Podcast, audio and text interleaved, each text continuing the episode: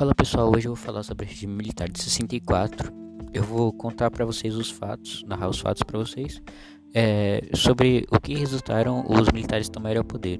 Então, para a gente ver isso, a gente tem que ir lá atrás, em mais especificamente 1922, ano que foi criado o primeiro partido do Brasil comunista, né?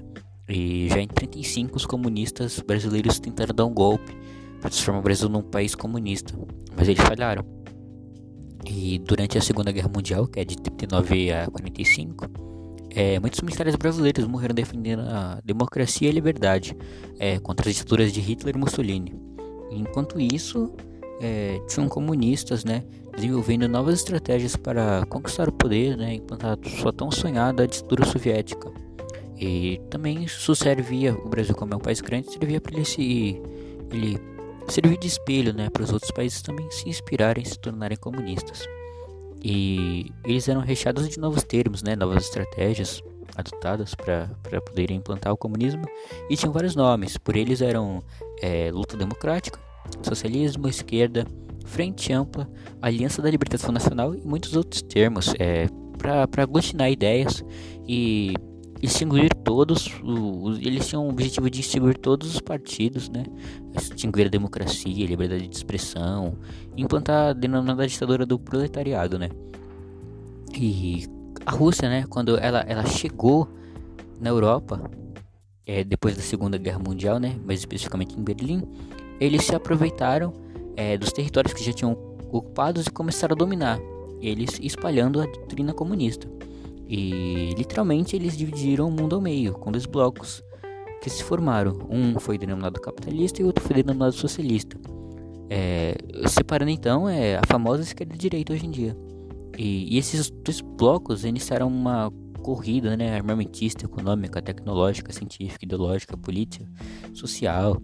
E cada bloco tinha, tinha o seu modo e seus objetivos, mas os interesses deles eram o mesmo, eles queriam conquistar o mundo. E, e isso, né, se deu o nome de Guerra Fria, gerou a Guerra Fria.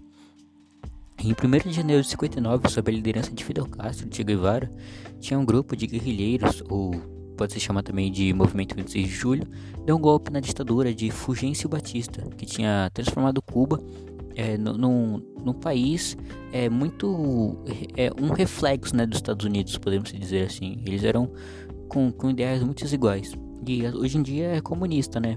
E no início da década de 60, Rússia e Cuba estavam treinando e exportando guerrilheiros para o mundo todo. É, e o Brasil também não ficou de fora desse esquema. É, guerrilheiros brasileiros foram treinados em Cuba muito antes do, do golpe de 64. É, eles tinham o objetivo de vir para o Brasil né, para realizar uma revolução e implantar uma ditadura comunista. O governo de João Goulart, de João Goulart também estava muito pressionado pelos comunistas. Eles queriam implantar denominadas reformas de base no país, sem consultar e sem serem aprovadas pelo Congresso Nacional. É, foi até cogitado pelo governo de Jango fechar o Congresso Nacional por meio de força e com apoio de militares denominados pelos comunistas como legalistas. Os principais jornais diariamente eram unânimes em condenar João Goulart e pediam sua renúncia para salvar a democracia. Jornalistas e, e, e governadores também combatiam muito Jango. E a imensa maioria do povo brasileiro também apelava desesperadamente para que os militares fizessem algo, uma intervenção e evitasse que, que o Brasil se tornasse mais um país comunista.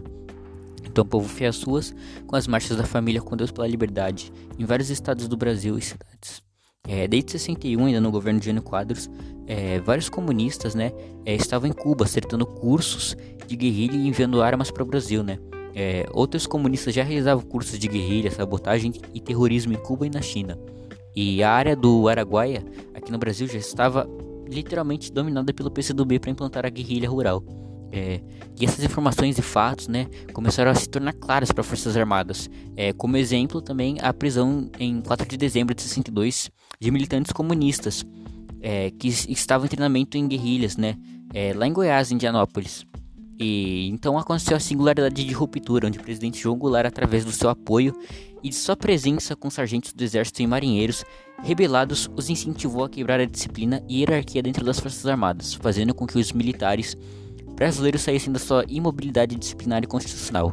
Os militares brasileiros tiveram de sair de cima do muro e escolheram dos lados dessa polarização numa situação real de possível guerra civil pré-revolucionária comunista. Então o presidente João Goulart abandonou o governo e seguiu o Uruguai, ou seja, os militares conseguiram é, o que queriam, conseguiram tomar o poder, a população também estava pedindo muito. E partindo para o fim da ditadura, a fim ditadura começou a ter uma queda em meados de 70. É, a população já estava meio descontente com a ditadura, a economia não estava muito boa e intensificou bastante movimentos é, pela reabertura democrática. Exemplo, é, as greves operárias no ABC Paulista, 78 e 80, e o movimento de direta jazz em 83.